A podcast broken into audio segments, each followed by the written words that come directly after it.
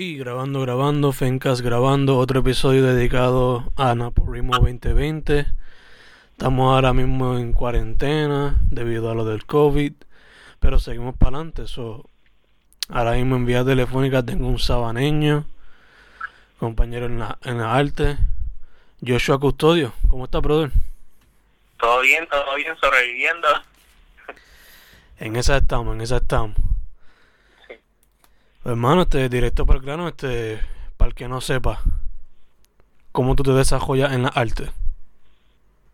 Pues, este, yo me considero, este, principalmente un performero que empezó en el teatro, pero pues lentamente, tú sabes cómo pasa, pues, este, con la inspiración de otras personas y fluyendo, pues, llegué a la poesía, llegué a diferentes medios y, siempre experimentando y viendo cómo uno puede fluir. Ok, ok. So, cuéntame entonces, ya que te consideras mayormente performer, ¿cómo fue que llegaste a lo que es el teatro y a la actuación? Pues este, yo empecé gracias a la Universidad de Puerto Rico, recinto de Mayagüez. Eh, yo previamente a eso nunca me había metido a las artes porque desafortunadamente en Sabana Grande no había muchos recursos para gente que quería empezar en las artes. tuve que empezar en, universidad. Este, ahí me meto en la Asociación de Teatro, eh, conocida como Teatrum, y ahí estuve un par de años, pero lo de la poesía a mí me daba mucho terror eh, y no fue hasta que dejé de estar en teatro que empecé a hacer cosas on my own, que este que quise experimentar más con lo que era teatro callejero, más cosas personales mías y nada, entendiendo que realmente no hay tantas divisiones cuando uno ve las artes, la gente a veces piensa como que, ah, solamente me quiero quedar en teatro. That's not really siempre el caso. Y pues a veces yo empezaba un proyecto y veía que era un cuento corto o era un poema. Y, y vi que, ok, si esto es lo que el proyecto quiere ser, pues lo voy a dejar así, no lo voy a obligar a hacer otra cosa. Y pasé a empezar a experimentar con diferentes medios. Ok, ok, y para que no sepa hoy, ahora mismo le metes también a la poesía y a la bomba, ¿verdad? Sí, sí, este, eh, eso también me ayudó mucho a llegar a lo que era este la poesía, lo que era la bomba, porque la bomba este, con la música, eh, nada, me, me dio una plataforma para hablar sobre identidad y las canciones obviamente se parecen mucho a lo que es la poesía y pues ahora también estoy metiéndola a eso y ha sido una hermosa experiencia. Ok, ok, entonces ya que estamos en el mes de la poesía, cuéntame más sobre qué tipo de poesía escribe, qué te inspira, cómo es el proceso creativo para ti. Pues sobre qué yo escribo, yo definitivamente pienso que para mí eh, tal vez mm, la poesía es más personal, personal que este que cuando estoy escribiendo un performance o, o una pieza de teatro. Este, cuando estoy escribiendo que termina siendo poesía es algo que definitivamente siento en el momento, eh, emociones bien, bien cargadas. Usualmente he visto que, mi, que cuando me sale poesía, usualmente es bien política, es bien hablando sobre mi experiencia queer, mi experiencia como persona pobre, este estando en la colonia, viviendo en la colonia, sobreviviendo eh, día a día. eso a veces se manifiesta en poesía más que otros medios que he experimentado. Ok, ok, gacho, gacho. Entonces, ahora mismo, ¿tienes algún plan de en el futuro coleccionar todo lo que tienes hasta ahora y publicarlo? ¿O cómo te en cuestión a la poesía?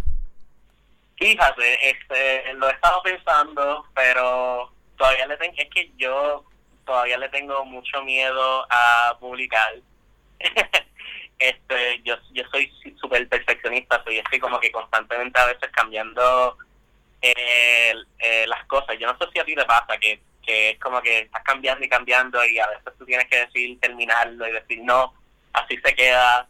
Este, pero sí algo que me encantaría hacer, este, alguien que me, me inspira mucho es este Niroshka Acevedo, que ya también ha estado en Vox Populi y ahora está en, California y a mí me encanta su poesía y ella está este, ahora trabajando en posiblemente este, terminar su, su libro. Y definitivamente cuando ella lo mencionó, yo estaba como, ah, maybe esto es algo que a mí me gustaría hacer en un futuro, pronto. Pero it's, it's a work in definitivamente. Pero lo he considerado mucho. Ok, ok, gacho. Entonces, algo que se practica mucho en abril, en el mes de la poesía también es Naporimo, que se escribe un poema por día en el mes de abril. Solo te pregunto, ¿Lo has hecho antes? ¿Es la primera vez que sabes de eso? ¿Lo considerarías? No, eh, ya, ya sabía de, él y lo he estado intentando practicar. Y porque, tú sabes, obviamente, esto es una de las cosas más importantes de escribir, es intentar escribir. Este, así que siempre es un challenge, pero sí lo he estado intentando hacer y más con la cuarentena ahora, que no tenemos mucho tiempo de hacer otra cosa.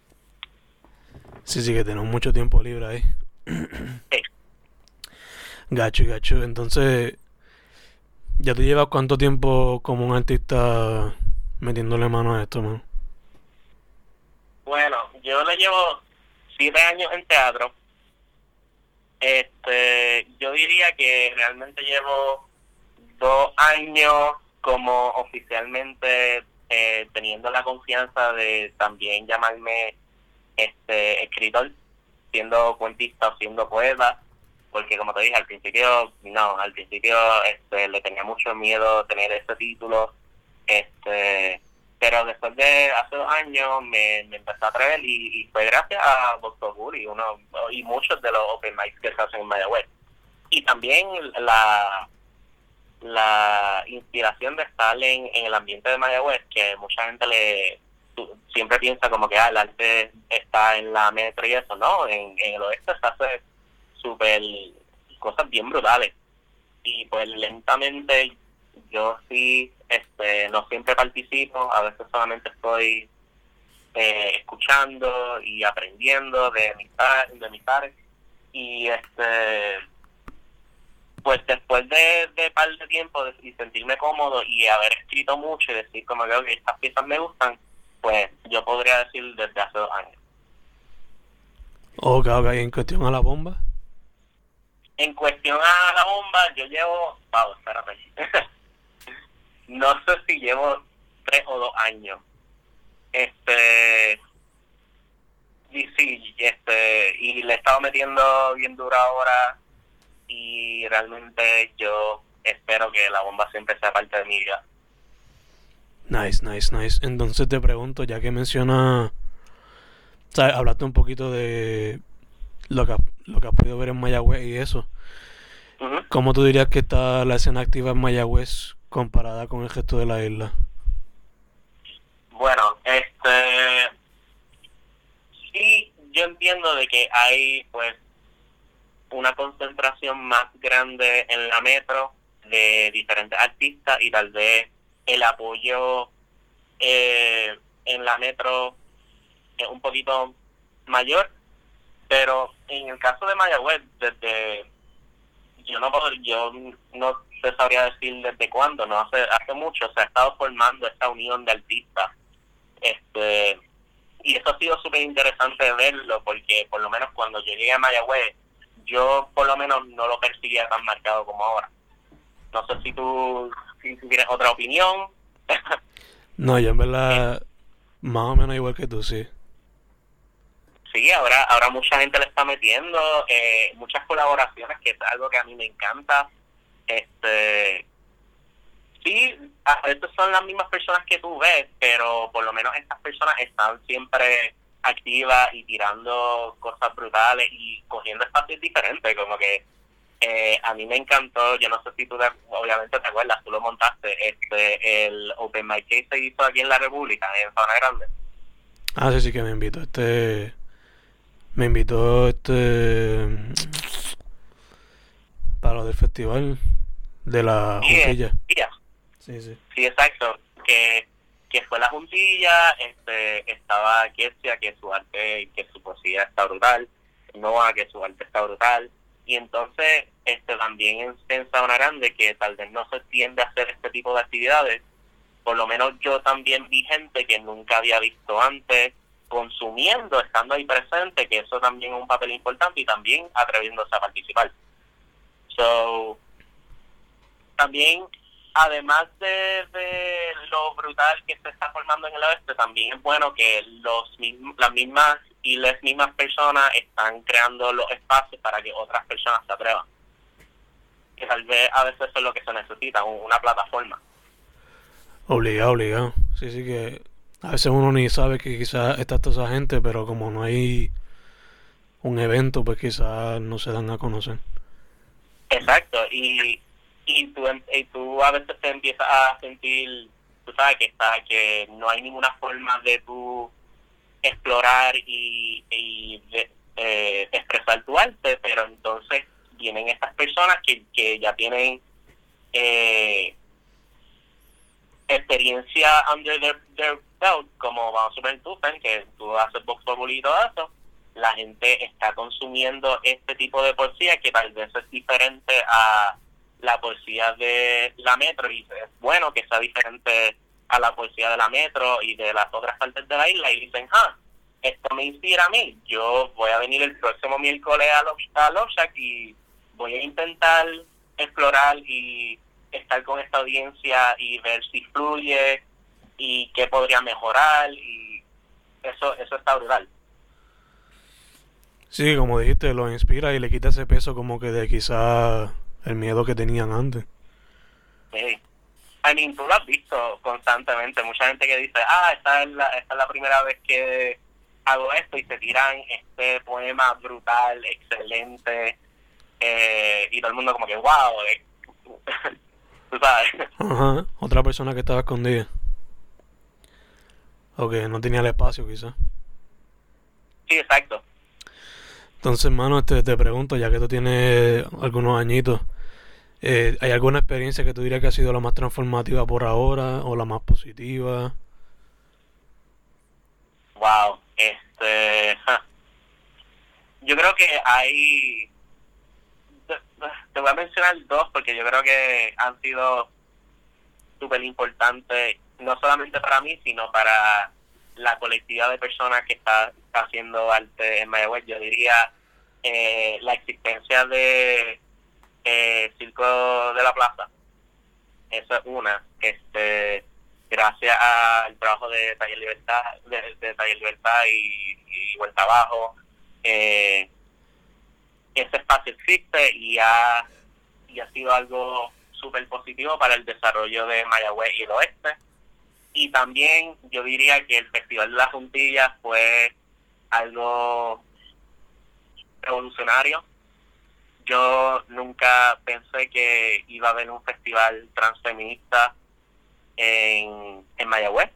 Y con tantas personas eh, asistiendo, tú estabas, yo estaba, eh, todos con un team y todos desarrollando un mensaje bien importante desde nuestro propio espacio. So, yo creo que esas dos experiencias realmente transformaron la forma eh, como yo empecé a ver lo que era el performance y la importancia del performance de, de diferentes áreas. So, yo diría que esas dos. Gacho, gacho. Este, le metes al teatro, le metes a la poesía y los cuentos, le metes a, a la bomba y la música. ¿Algún otro medio que no has podido explorar que te gustaría explorar? Bueno, ahora, este, ahora mismo entre, eh, entre la bomba, eh, este, yo, yo me he mantenido en lo que es baile. Ahora yo quiero aprender lo que es percusión de, de la bomba como tal eso, esto es algo que viene ahora. Este, yo llegué a conseguir mi primer barril, lo único que pues gracias a la cuarentena pues no lo he podido no lo he podido tener en mis manos. Este, además de eso, eh, me gustaría actually este, desarrollar canciones, específicamente también en la bomba. ¿O caso compositor como tal? ¿Cómo? ¿Compositor entonces? Sí, es algo que nunca lo he intentado, no sé si sería bueno o no, pero uno le tiene que uno tiene que intentar porque si no lo intenta no sabe. Exacto, exacto. No se sabe nada si no lo intenta. ¿Cómo? Que no se sabe nada si no lo intenta. Exacto, so, eso es ahora mismo lo que lo que quiero intentar. Gacho, gacho. Eh, entonces, además de eso, ¿tienes algún proyecto en cuestión a literatura o teatro que estés desarrollando? Pues, este, ahora mismo yo eh, el verano pasado empecé un proyecto que se llama Les Pintamona. Eh, no le he podido meter tanto como me gustaría y es más teatro callejero, clown. Este, pude participar en la juntilla con Les Pintamona. Eh, eh, estuve también en el coloquio del otro lado presentando. Esto, yo tengo ya un par de performances este, desarrollados con eso y estoy bien motivado para terminar, para que termine la cuarentena y, y poder darle duro a eso. Además, este yo también eh, soy ayudé este en el proceso de, desarrollo ya, maravilla eh, ayudé y estoy y soy miembro de el grupo Huellas de Tambor que es un grupo de bomba del recinto de Mayagüez eh, y antes de la cuarentena me había ocurrido esta idea que combinaba la poesía el performance este y otros elementos bien interesantes este y eso me gustaría todavía hacerlo. Eso ya está casi planchado. He estado esta cuarentena creando outlines creando las cosas que necesito. So espero que pueda hacer eso pronto. Nice nice entonces te pregunto mano si alguien si alguien viniera de cualquier edad a pedirte consejo porque quieres ser artista, sea en bomba, poesía, teatro, ¿cuál sería tu consejo para esa persona? Ok, este, tengo par. eh, primero, yo soy fiel creyente que para poder escribir tienes que leer, así que algo súper importante es coger esos libros y ver lo que te gusta y lo que no te gusta, porque yo sé que a veces lo único que tú consumes es lo que te dan en una clase. Y aunque sí estamos hablando de estos escritores importantes o revolucionarios, no significa que te va a gustar. Pero es importante saber por lo menos las reglas, las reglas del juego. Como que aquí así es como tradicionalmente se escribe algo, tú no tienes que seguir esas esa reglas y no deberías definitivamente si no quieres hacerlo, pero no the rules antes de romperlas. So, yo siempre estoy hablando de esta cuestión como que cuando yo hago teatro, yo tengo que leer mucho, yo tengo que constantemente estar aprendiendo porque cada estilo es diferente, cada hay muchos teatros. Cuando hago pues cuando hago poesía, gracias a la inspiración que he recibido viendo a otros poetas, también se mira, no hay ninguna forma específica de hacer poesía, hay muchas formas de hacer poesía y todas están bien. Y también cuando es en bomba, que es un respeto bien importante porque es una tradición eh, bien puertorriqueña, uno tiene que estar leyendo y informándose y siempre manteniendo ese tipo de respeto. Y todo esto viene teniendo este background. Y ese background puede venir de formas como la lectura, estar leyendo o escuchar a las personas que han estado trabajando antes que tú.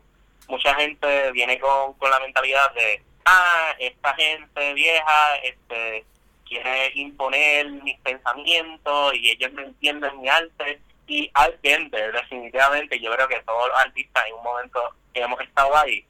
Pero yo soy fiel creyente que estas personas que han estado muchos muchos años, lo lo que quieren es instruirte para que no hagan no hagas necesariamente los errores que ellos hicieron. Ellos ella y ellos hicieron. So esos son dos fundamentos bien importantes. Lee mucho eh, escucha los consejos y este algo que viene con, con el challenge de escribir un poema al día. Lo más importante es tú tener ese esa dedicación.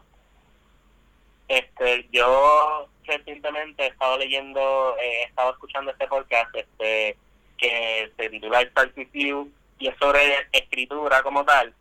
Y este, ellos dicen de que no hay tal cosa como writer's block. Y first off, yo pienso que no, hay, sí hay tal cosa como writer's block, pero whatever. Pero ellos también dicen que lo más difícil es empezar. Y eso es muy cierto.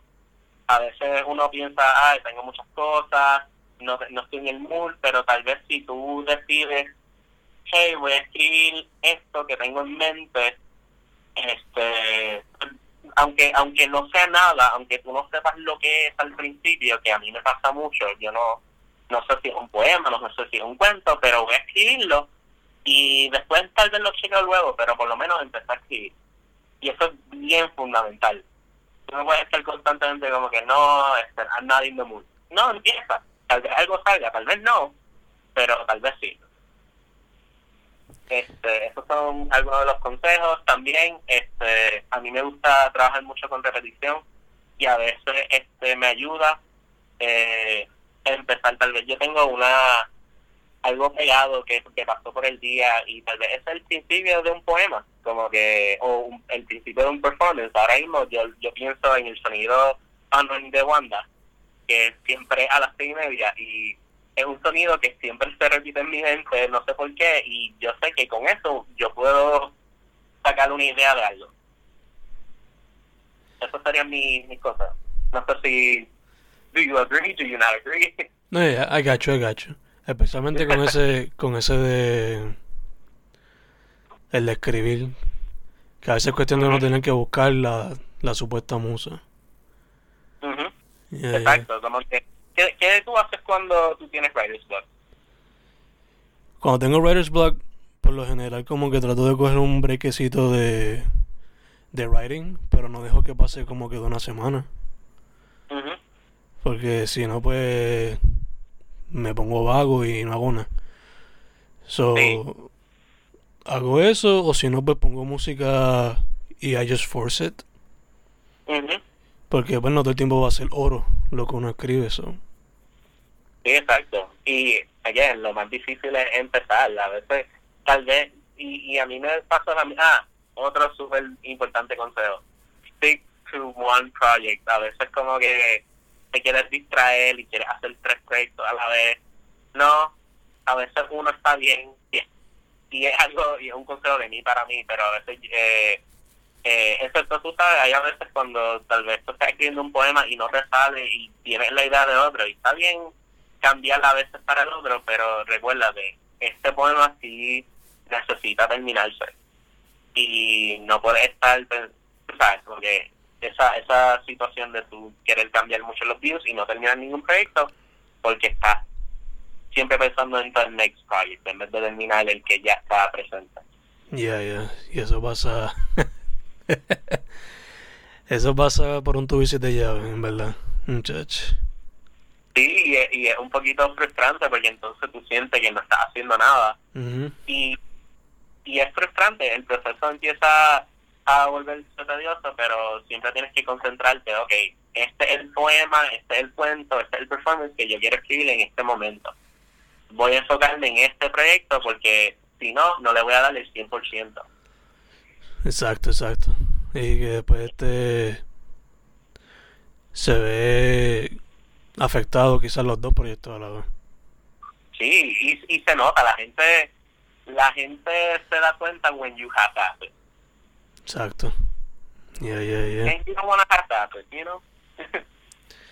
este entonces te pregunto, mano, para ir cerrando, este ¿dónde la gente puede contactarte para lo que sea? Eh, usualmente por mi Instagram, que está cerrado, pero lo estoy pensando abrir este eh, Joshua.custodio. Si no en Twitter, también es Joshua.custodio. Esas son las dos formas más fáciles de conseguirme. Perfecto, perfecto. Pues, hermano, eso sería todo. Este, no sé si quiere hablar de alguna otra cosa, si está chilling. No, no, está bien, muchas gracias, Pen. Te lo agradezco por la plataforma. Gracias a ti por haber dicho que sí, mano. Sí. Fencast. Y la manos. ¿Cómo, cómo? La gente que se siga lavando las manos y que practique self quarantine. Obligado, obligado. Fencast con Joshua Custodio, Naporismo 2020 en cuarentena por el COVID-19. Gracias por haber dicho otra vez que sí, mano. Gracias.